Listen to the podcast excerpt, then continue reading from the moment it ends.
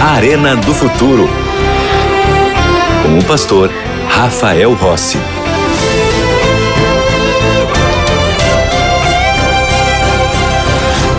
Já estamos de volta com o programa Arena do Futuro e eu tenho aqui nas minhas mãos um guia de estudo bíblico que eu gostaria de oferecer para você, que é um presente da Novo Tempo, é um presente que nós levamos até você para que o seu estudo bíblico não fique apenas nos momentos que você está aqui comigo, no programa Arena do Futuro ou nos outros programas da Novo Tempo, mas que você continue estudando a Bíblia, a palavra de Deus. O estudo é Apocalipse, Revelações de Esperança eu tenho aqui 21 temas selecionados da palavra do Senhor para que você compreenda e entenda o último livro da Bíblia, o livro do Apocalipse. Tem pessoas que têm medo do Apocalipse, mas você vai ver com esse estudo aqui que você não precisa ter medo nenhum, porque o Apocalipse é um livro de esperança. E como você faz para receber esse estudo bíblico? Você precisa ser aluno da melhor e maior escola bíblica do mundo, é a escola bíblica aqui da Novo Tempo. E para se matricular, basta você enviar uma mensagem para nós pelo WhatsApp no número 12 98244 0077. Ou você pode também ligar para nós no número 12 21 27 31 21. Esse último número que eu falei é o número fixo aqui da Novo Tempo. Funciona de segunda a sexta-feira no horário comercial. Há ainda a opção de você ir direto no nosso site biblia.com.br. Será um aluno dessa poderosa instituição que visa levar as pessoas a conhecerem mais e melhor o amor de Jesus por meio da sua palavra. Vamos ao estudo? Eu estou com a minha Bíblia aqui. Espero que você esteja com a sua Bíblia aí. Como o pessoal aqui do estúdio já está com as suas Bíblias nas mãos, vamos à palavra, porque tudo começa na palavra de Deus. No estudo anterior, recapitulando, nós vimos que todos os seres humanos vão passar por um julgamento. A vida que vivemos hoje é a vida que determinará se você estará salvo ou perdido. E o livro do Apocalipse, ele é o resumo de tudo o que você e eu precisamos saber daquilo que ainda está por vir. Deus já nos contou o final da história. Quem lê e estuda a Bíblia tem uma enorme vantagem. No livro do Apocalipse, nós encontramos que Deus tem três mensagens finais para todos os habitantes do planeta Terra. Nós chamamos de três mensagens angélicas. São anjos que voam pelo meio do céu. E as mensagens que eles trazem referem-se especificamente aos momentos finais da história da humanidade. Porque o que a Bíblia nos antecipa é que os dias finais serão dias muito difíceis. Se você acha que o mundo vai ficar melhor, Desculpa, o mundo não vai ficar um lugar melhor. O mundo vai piorar cada vez mais, a tal ponto que a Bíblia chega a nos dizer, em Daniel, no capítulo 12, que os últimos dias serão dias de tanta angústia que nunca houve um tempo parecido na história. Então, o quadro é assustador, mas você sabe, se a tua esperança está na Bíblia, se você faz a vontade de Deus, não há nada que temer, porque Deus está no controle de tudo e Ele protegerá de maneira especial os seus filhos e filhas, que hoje decidem serem fiéis. Vamos à primeira mensagem desses três anjos que voam pelo meio do céu. Abra sua Bíblia, por gentileza, Apocalipse capítulo 14. Vamos ler os versículos 6 e 7. Apocalipse capítulo 14, versos 6 e 7. Diz assim a palavra do Senhor. Quem está falando aqui para nós é João, o autor do livro do Apocalipse. Ele diz assim: ó, Vi outro anjo voando pelo meio do céu, tendo um evangelho eterno para pregar aos que se assentam sobre a terra e a cada nação, e tribo, e língua, e povo, dizendo em grande voz: Temei a Deus e dai-lhe glória, pois é chegada a hora do seu juízo, e adorai aquele que fez o céu e a terra, e o mar, e as fontes das águas. A profecia disse que a mensagem mundial de esperança ela seria proclamada na terra ao mesmo tempo que ocorre um juízo investigativo. Porque Deus se assenta para julgar. E esse juízo acontece no céu. Esse juízo acontece com Deus. Deus é quem dará o decreto final de salvação ou perdição para a humanidade. Então, se não há nada que eu e você podemos fazer para mudar a realidade do juízo, o que nós precisamos é nos preparar para esse juízo. Um juízo que começa no final da profecia das 2.300 tardes e manhãs. Esta profecia que culminou no final de 1844. Mas eu vou te explicar isso um pouquinho melhor. Quando chegou o final do século 17 e o começo do século 19, 18, 17, 19, houve um grande despertamento religioso. Porque em 1798 houve o aprisionamento do Papa Pio VI, e isso fez com que muitas pessoas se voltassem à Bíblia para entender exatamente o que isso significava. Houve um despertamento para estudar especificamente o livro de Daniel e o livro do Apocalipse. As pessoas à época descobriram profecias que estavam se cumprindo nos seus dias. Descobriram que a data de 1844 era uma data muito importante no calendário de Deus. Tiveram então consciência de que estavam vivendo no tempo do fim e que o fim indicava a volta de Jesus. Foi por isso que começaram então a ensinar e a pregar a volta de Jesus para essa data. Na América Latina, o padre Lacunza escreveu o livro A Volta de Jesus Cristo em Glória e Majestade. Esse livro foi traduzido para várias línguas e foi levado a muitos países. Ao mesmo tempo, na Inglaterra, cerca de 700 ministros da Igreja Anglicana proclamavam o fim do mundo para 1844. Nos Estados Unidos, o grande líder batista Guilherme Miller pregava sobre a volta de Cristo para 1844. Na Austrália, na África, na Europa, era proclamado o segundo advento de Cristo. Este movimento não era o produto de uma igreja em separado, mas era a crença de milhares de cristãos de quase todas as religiões, como fruto de suas pesquisas nas Escrituras Sagradas. A data do advento de Cristo foi então marcada para o dia 22 de outubro de 1844. Bom, e como você sabe, Jesus não voltou no dia 22 de outubro de 1844. O mundo ainda segue a sua história.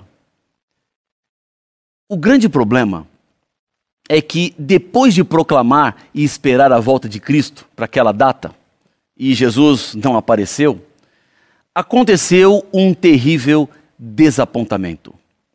Aqueles que acreditavam na volta de Jesus para aquela data foram alvos de zombaria, foram escarnecidos por aqueles que não criam. Este amargo desapontamento estava predito nas Escrituras. Deus já havia antecipado o que aconteceria. Quer ver? Se você vai a Apocalipse no capítulo 10, versículo 9, você encontrará uma profecia que fala sobre o fim. E aqui, nesta profecia, você vai ver este momento que o anjo adverte João daquilo que aconteceria. Olha o que diz, olha o que diz a Bíblia. Apocalipse 10, 9. Fui, pois, ao anjo, dizendo-lhe que me desse o livrinho. Ele então me falou: Toma-o e devora-o. Certamente ele será amargo ao teu estômago, mas na tua boca doce como mel. Este livrinho aqui é o livro de Daniel. É a profecia de Daniel, capítulo 8, versículo 14. Os que suportaram o desapontamento desse livro, que era doce na boca e amargo no ventre, e que não perderam a fé, se juntaram e investigaram mais ainda as profecias. Os estudos cada vez mais confirmava de que a data final da profecia era 1844. Essa data estava certa. O que eles descobriram é que o santuário que se refere Daniel capítulo 8, versículo 14, é o santuário no céu e não a terra. Portanto, os grandes eventos de 1844 eram o juízo investigativo que começaria lá no céu. Jesus passaria do lugar santo para o lugar santíssimo do santuário celestial. E lá ele começaria o juízo de salvação e de condenação de todos os seres humanos. Era o dia da expiação do santuário celestial, à semelhança do dia da expiação que acontecia no santuário aqui da terra. Com isso, a proclamação do advento de Cristo, ela deveria ser realizada na terra. Ao pregarem sobre a iminente volta de Cristo, eles estavam cumprindo a profecia da pregação do evangelho. Eles estavam levando as pessoas à restauração da verdade que aconteceria nos momentos finais da história do planeta. Ora, o equívoco estava em marcar uma data. Parece que esses pioneiros esqueceram de um texto que Jesus deixou na Bíblia. Se olhamos lá no Evangelho de Mateus, capítulo 24, versículo 36, nós vamos encontrar uma advertência que Jesus fez. Ele diz assim: Olha, mas a respeito daquele dia e hora, ninguém sabe, nem os anjos dos céus, nem o filho, senão o Pai. Ninguém pode prever a data da volta de Jesus. Aqui o texto diz que o dia e a hora. Não quer dizer também que você pode saber o mês e o ano. Nada disso. Dia, mês, hora, ano, isso tudo não foi revelado para o ser humano. E Deus tem razões para não revelar à humanidade o dia e o momento da sua volta, porque você precisa estar preparado constantemente. Os pioneiros descobriram que a volta de Jesus, ela aconteceria quando Deus planejou. Eles não deveriam marcar datas. Pelos sinais que foram profetizados, nós entendemos que está muito, muito perto, está muito próximo de nós este espetacular evento. O momento certo, ninguém sabe. Somente Deus. Por isso, você precisa estar preparado, você precisa estar preparada em todos os momentos. Não dá para deixar para depois. Não dá para deixar para semana que vem. Porque você nem sabe o que vai acontecer com você quando esse programa aqui terminar. Eu não sei nem o que está acontecendo com você agora. Então, se você não tem controle sobre o seu futuro, você não pode deixar para depois, nem para amanhã. Mas este povo que passou pelo desapontamento, este povo de Apocalipse capítulo 10, do livrinho doce na boca como mel, mas amargo no ventre, começou bom, Jesus vai voltar, mas depois Jesus não voltou, decepção. Jesus está perto, mas agora já não está mais tão perto. Começou um outro ministério no santuário celestial. Este punhado de pessoas, eles foram impelidos a continuar pregando advertindo as pessoas de todas as nações da terra, anunciando que a hora do juízo chegou e a volta de Jesus está por acontecer, é iminente. A segunda vinda em glória de Cristo é a culminação dos eventos finais na terra. E este povo que permaneceu estudando a Bíblia foram chamados de adventistas. O que é um adventista? É a pessoa que crê, que deseja e espera o advento de Cristo. Foi assim que nasceu este movimento religioso que surgiu depois de 1844. Não surgiu como uma nova religião, mas como cumprimento da mais longa profecia bíblica a profecia dos 2.300 anos, que teve vários marcos proféticos cumpridos durante este longo período. O nome é adventista desta igreja que mantém a novo tempo, porque pregamos e aguardamos o segundo advento de Cristo em glória e majestade. A continuação do nome é do sétimo dia, porque o sétimo dia é a guarda semanal do sábado, dia que Deus estabeleceu, que Jesus guardou. Dentre as características adicionais do movimento adventista, que surge em 1844, está a responsabilidade em chamar a atenção do mundo para a adoração a Deus como nosso Criador, descartando essas suposições evolucionistas. E esta tem sido uma das ideias mais difundidas nos nossos dias. Levantar-se em ambientes acadêmicos, especialmente, para dizer que você é criacionista, torna-se alvo de piada. Como? Contradizer a ciência, a evolução. Só que nós temos a Bíblia, a palavra de Deus. Os adventistas, eles proclamam a criação do mundo por parte do Senhor. A igreja adventista prega o evangelho eterno, como está lá em Apocalipse 14, versículos 6 e 7. E o que significa isso? Restaurar as verdades que foram lançadas por terra por 1260 anos de perseguição. A igreja adventista deve proclamar esta mensagem mundialmente, alcançando todas as pessoas do mundo. Essas características identificam a igreja adventista do sétimo dia. O evangelho eterno está sendo pregado em quase todos os países do mundo, em diversas línguas, dialetos, e as pessoas estão sendo atendidas nas suas mais diferentes necessidades. A pregação é feita em igrejas, salões, nos lares, na TV, no rádio, na internet e até no metaverso. A rede educacional da Igreja Adventista inclui escolas de primeiro e segundo graus, ensino técnico e também universidades.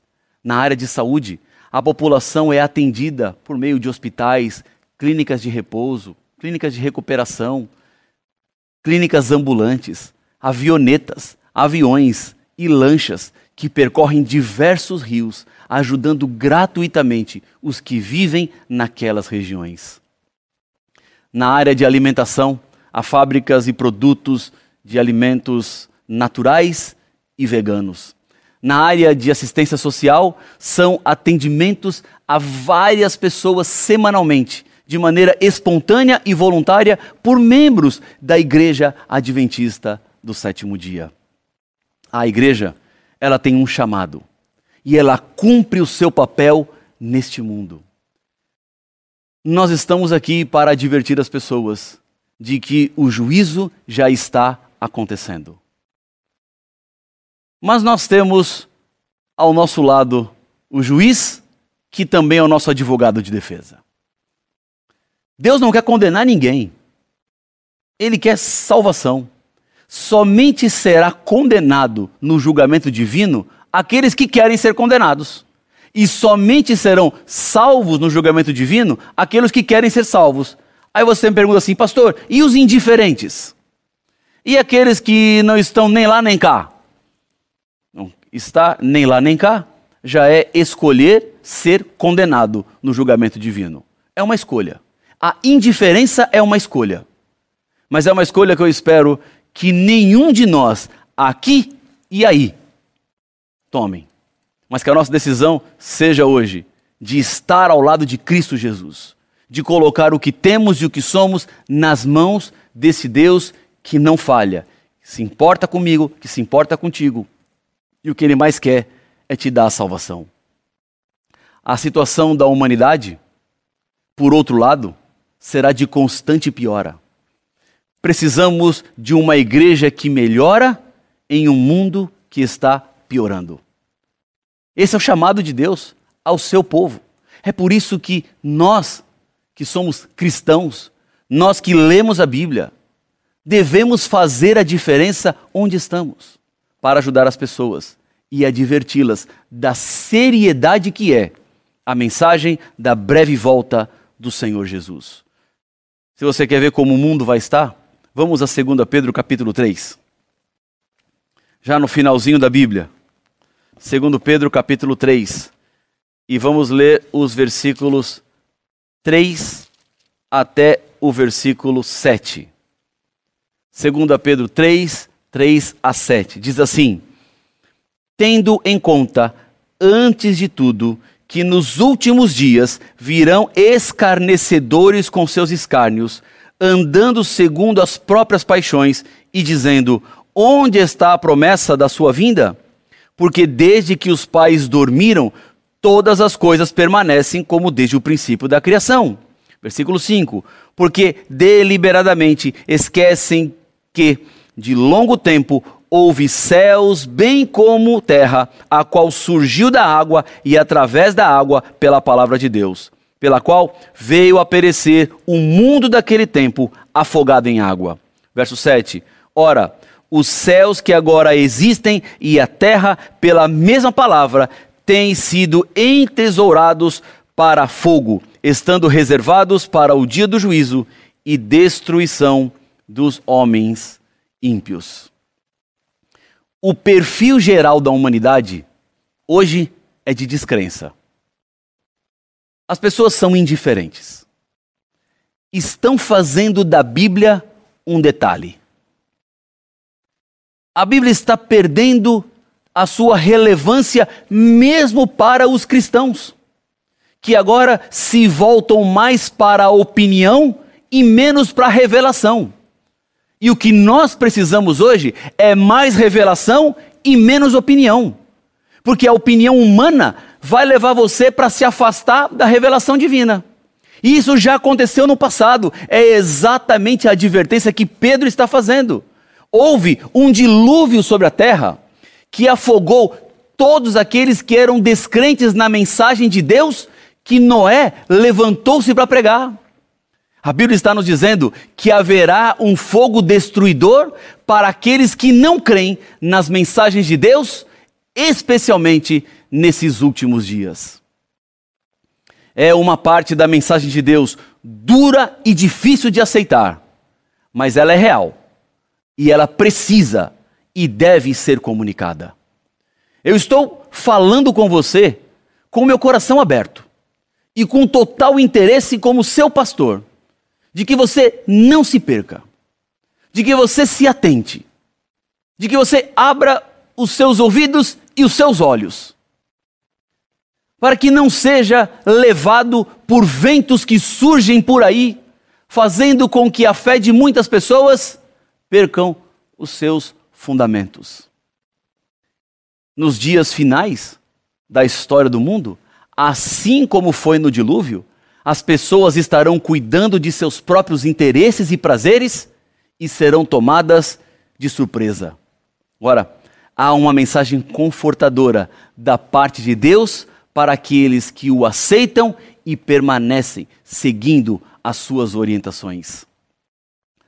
Jesus disse no Evangelho de Lucas, no capítulo 12, versículos 31 e 32: Busquem antes de tudo o seu reino e estas coisas lhe serão acrescentadas.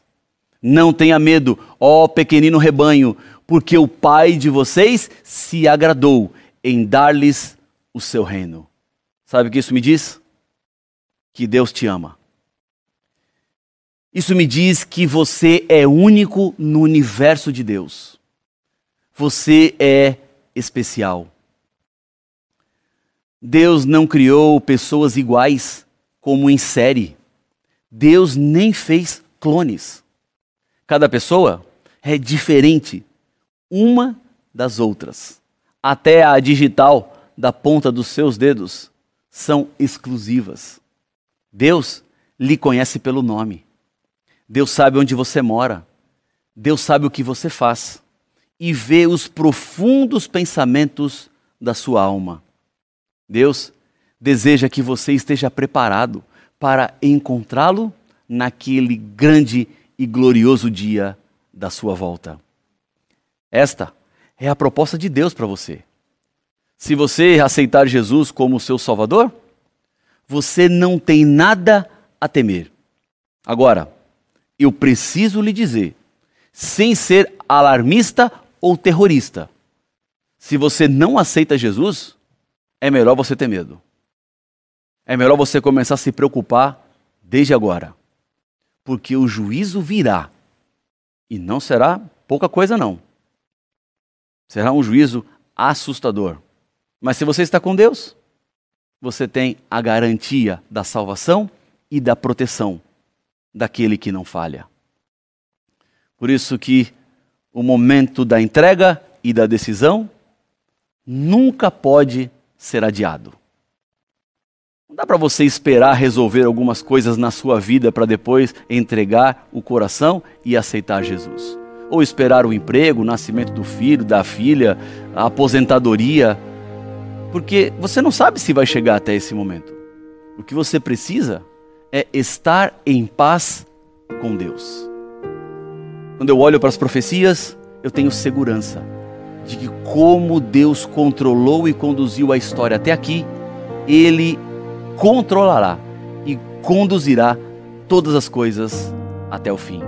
Se é o seu desejo nesse momento colocar a sua vida nas mãos do Senhor, se é o seu desejo se entregar nas mãos dele, eu quero te convidar, aí onde você está, a fechar os seus olhos e juntos vamos orar e pedir a bênção de Deus. Querido Pai, a tua palavra nos orienta a tua palavra nos adverte. Eu fico muito feliz quando estudamos as profecias e compreendemos que o Senhor tem conduzido o seu povo aqui na terra para restaurar as verdades, para viver os teus princípios e chamar outras pessoas para se prepararem para o dia do breve encontro. Pai, eu entrego cada pessoa que ora comigo neste momento nas tuas mãos. Alcança cada coração, alcança cada vida. Em nome de Jesus. Amém. Obrigado por sua companhia. A gente se vê no próximo programa. Até lá.